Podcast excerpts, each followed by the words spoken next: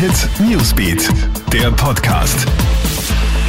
Hey, ich bin Michaela Mayer und das ist ein Update für den Dienstagabend. Mordalarm heute in Wien Favoriten. Ein 29-jähriger Mann soll in der Früh in einer Wohnung in einer Seitengasse der Triesterstraße seine 28-jährige Freundin erstochen haben. Zwischen den beiden dürfte ein Beziehungsstreit völlig eskaliert sein. Für die Frau kommt jede Hilfe zu spät. Die alarmierten Polizisten können nur noch den Tod feststellen. Der Mann wurde festgenommen. Die Ermittlungen laufen nun auf Hochtouren.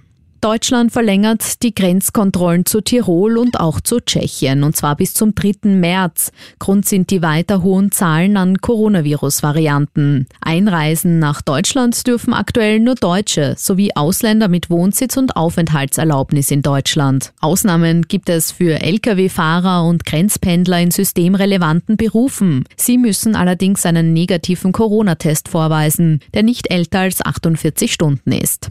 Und gratis Antigentests gibt es bald in den Apotheken. Und zwar werden die sogenannten Corona-Nasenbohrer-Tests, die es ja auch in den Schulen gibt, demnächst auch für zu Hause in den Apotheken ausgegeben. Fünf Stück pro Person und Monat wird es geben. Es handelt sich um Antigentests zur Eigenanwendung. Sie sollen ab 1. März mit der E-Card erhältlich sein. Sie dienen aber nur der Eigenkontrolle und gelten nicht als offizielle Eintrittstests.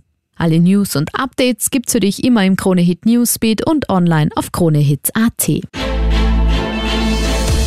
Kronehit Newsbeat, der Podcast.